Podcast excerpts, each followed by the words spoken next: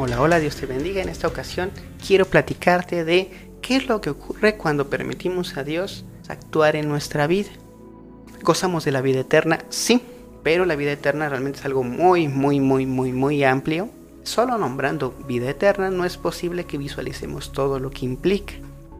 Entonces el día de hoy quiero platicarte de tres cosas, tres cosas que ocurrirán en tu vida cuando permites que Dios la dirija. 1 Dios le da significado a tu vida.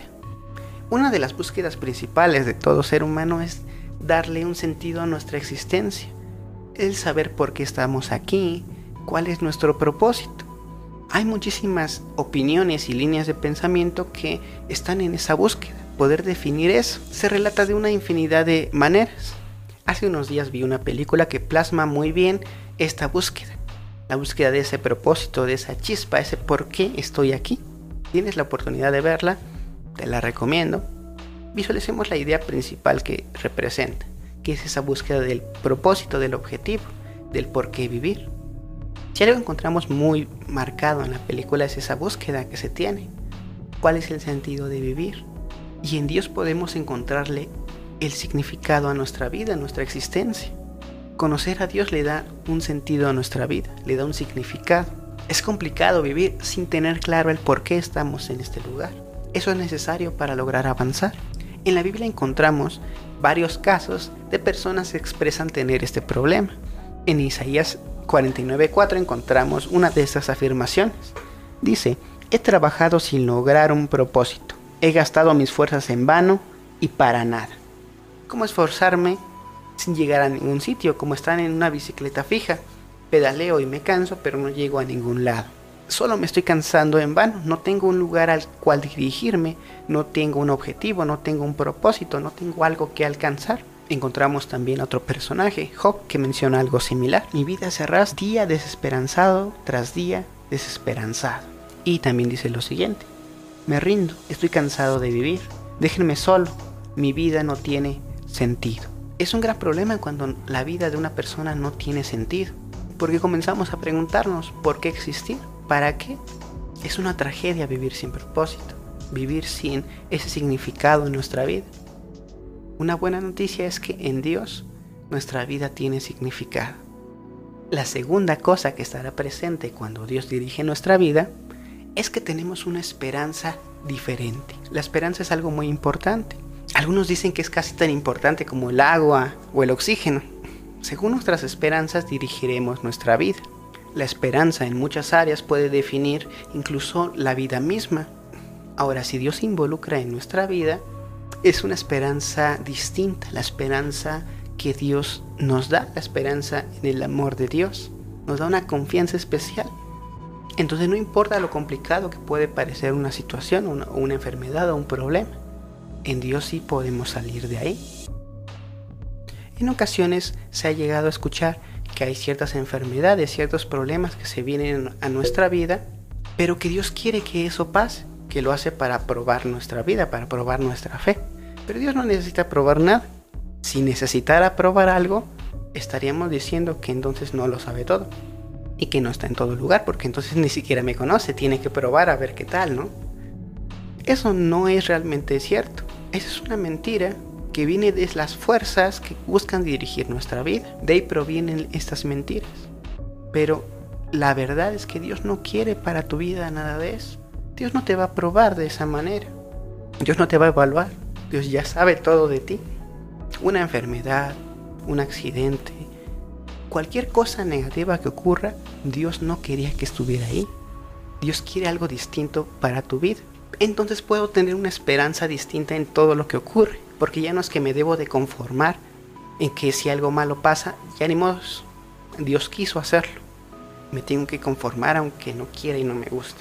Y todo eso orillado en que tengamos una imagen de Dios incorrecta, porque si tengo esa imagen de Dios, ¿qué esperanza puedo tener de las cosas? ¿Para qué luchar con algo si Dios quiso que así pasara, no? ¿Para qué orar que un problema se vaya, que una enfermedad se vaya, si Dios quiso que estuviera ahí? No tendría sentido, ¿no? Estaríamos orando y haciendo todo en vano. ¿Para qué hago eso? ¿Para qué alguien visitaría entonces al doctor si Dios quiere que eso pase?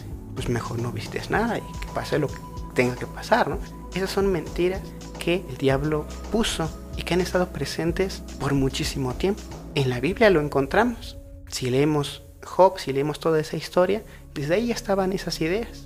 Hay versículos que dicen que Dios hiere y también cura. Eso no tendría realmente sentido, porque ¿para qué te va a lastimar si te va a curar? Si te amas, habría muchas cosas que nos podría hacer pensar que no tiene sentido estar cerca de Dios, pero eso es por el desconocimiento.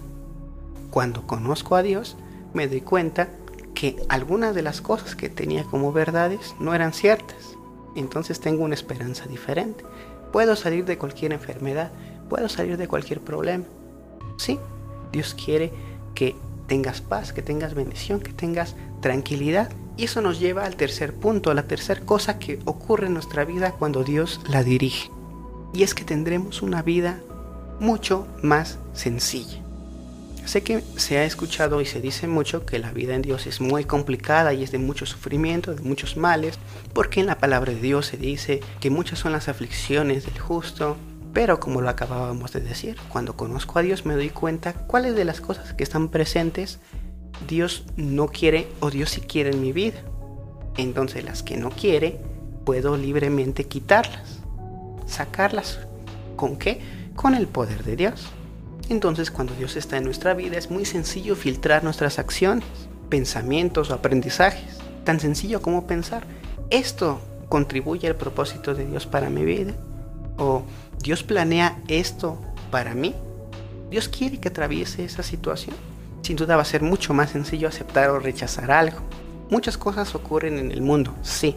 Escuchamos en las noticias cosas muy complicadas, mucho sufrimiento, hambre. Escuchamos de guerras, rumores de guerras, hambre, peces, destrucción.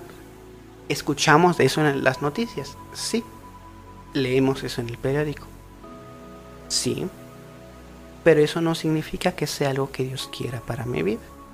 He llegado a visualizar en internet algunas imágenes que relatan el camino como yo lo quiero y el camino como Dios lo quiere. Y se plantea en ocasiones que el camino que yo quiero es una línea recta hacia arriba. Y que el camino que Dios tiene para nosotros es de sube y bajas, con conflictos, con muchas situaciones para llegar a la meta. Pero realmente cuando comenzamos a conocer más y más a Dios, nos damos cuenta que esa imagen tiene o debería de tener una modificación. Están mal los títulos. El camino que yo quiero y el camino que Dios tiene para mí. Sería el camino que Dios desea para mí y el camino que yo sigo. Porque a veces el hecho de que sea algo tan sencillo lo vuelve complicado. Es tan fácil que parece difícil de creer, difícil de realizar. ¿Cómo es que puedo liberarme de todas esas cosas de forma tan sencilla? No, debería de ocurrir algo. Entonces tomo ciertas decisiones, ciertas acciones que empeoran la situación. Pero al final era algo sencillo.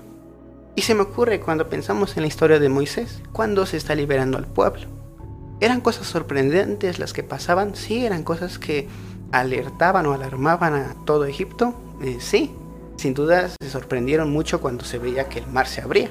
Pero las acciones que Moisés realizaba eran realmente muy sencillas. Pequeños movimientos con la vara, que la suelto, que la ah, vuelvo a agarrar, que levanto el brazo, que hago esto. O sea, físicamente era algo muy fácil, pero es algo tan sencillo que a veces sentimos que es muy complicado de que sea verdad. Es demasiado fácil para ser cierto, a veces así se visualiza. ¿Qué hubiera pasado si entonces Moisés, en vez de hacer solamente eso y levantar las manos, no hubiera creído que eso era posible? No se abría el mar. Hubieran atrapado a algunos. ¿Ok? El pueblo debía de salir si no lo hacemos es pensamos, ok, igual y a lo mejor el mar se abre, ok. Pero hubiera sido mucho más complicado, difícil.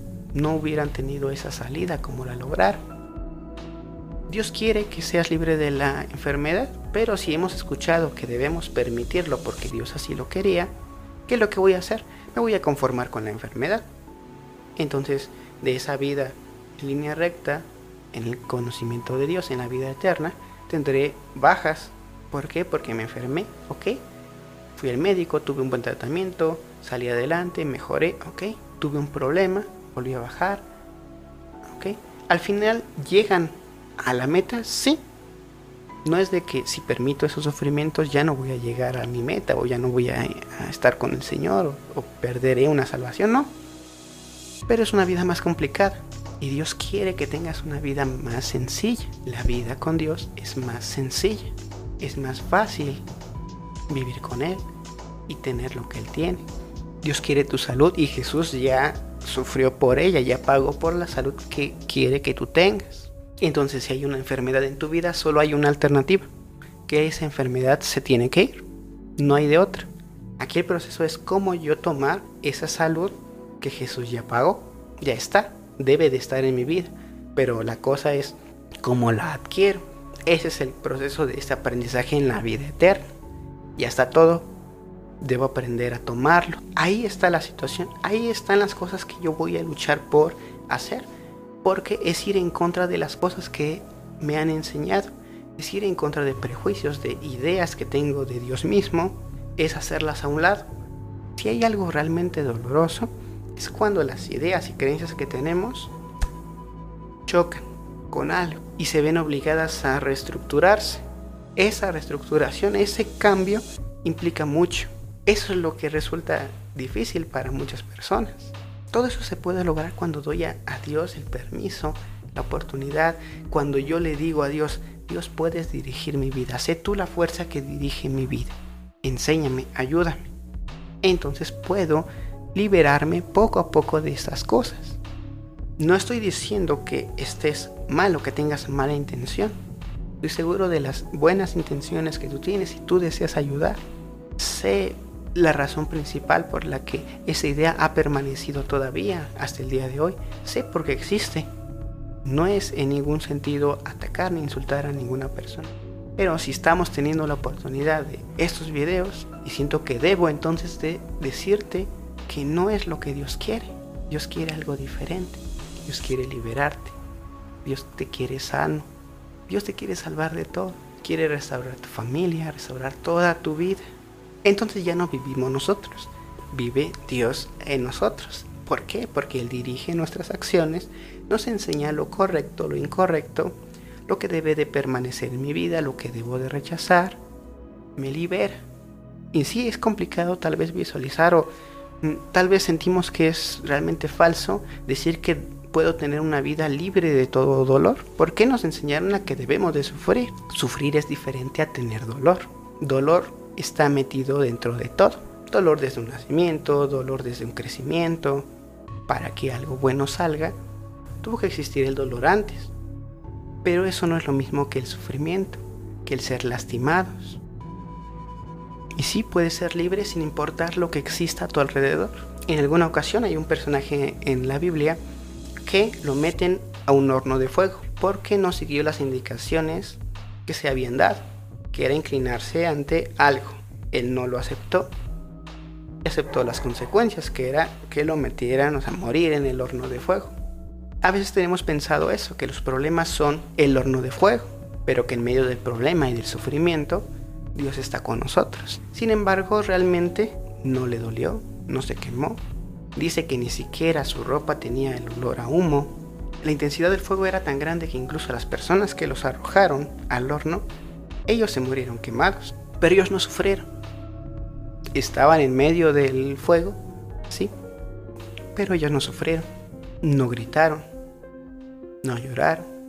Bueno, de dolor, no sé, tal vez sí, sí fue de la emoción de, de ver el poder de Dios, de que no les pasaba nada, de que Dios los estaba protegiendo. Bueno, a lo mejor sí era un, un, gran agradecimiento y a lo mejor sí salieron esas lágrimas y ese agradecimiento. Tal vez, no lo sé. Lo que sí sé y lo que sí está escrito es que ellos no sufrieron. Entonces la idea de que debo de sufrir y que eso es la prueba de Dios y que Dios va a estar conmigo en medio del sufrimiento no es del todo cierta. Sí hay problemas a mi alrededor y hay problemas en el mundo. Pero lo que Dios quiere es que no lo suframos nosotros. Estaremos adentro, estamos en este mundo, pero que tú seas libre de eso. Que ni siquiera el olor a humo tengas que ni siquiera manifestación de las enfermedades, de nada de eso esté presente contigo. Y entonces que la sanidad venga a tu vida, a la vida de tu familia. Se ha hablado ya todo el año 2020 de una enfermedad que está en todo el mundo y aquí tenemos alternativas. O era la voluntad de Dios que estuviera ahí, entonces no puedo hacer nada, o si me estoy dando cuenta que Dios no quiere eso para mi vida, entonces yo puedo estar libre de esa enfermedad, mi familia puede estar libre de esa enfermedad, entonces comienza a extenderse la salud, la sanidad en el mundo. Porque esta enfermedad se va a ir del mundo hasta que los hijos de Dios, hasta que todos nosotros tengamos esa plena conciencia y seguridad en que lo que Dios desea es que eso se vaya de aquí. Dios no lo va a quitar porque ya Jesús murió porque esa enfermedad no le tocará a nadie. Nos toca entonces a nosotros hacer que eso se vaya y se va a ir desde nosotros.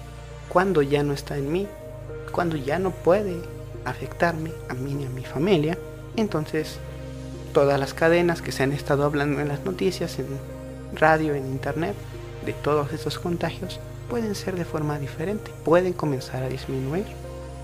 Eso hará que sea más rápido. ¿Podemos esperarnos? ¿No hacer nada? Sí. Ya se está desarrollando una vacuna, ya se está comenzando a dar. Sí, pero eso va a tardar más de un año en terminarse. Podemos elegir, esperamos más de un año que eso se vaya solo o permitimos que el poder de Dios haga que eso se vaya más rápido. Entonces quiero leer este versículo que nos lo llevemos para reflexionar el día de hoy. Gálatas 2.20. En realidad, también yo he muerto en la cruz, junto con Jesucristo. Y ya no soy yo el que vive, sino que es Jesucristo el que vive en mí. Y ahora vivo gracias a mi confianza en el Hijo de Dios, porque Él me amó y quiso morir para salvarme. Reflexiona en esta palabra y nos vemos pronto.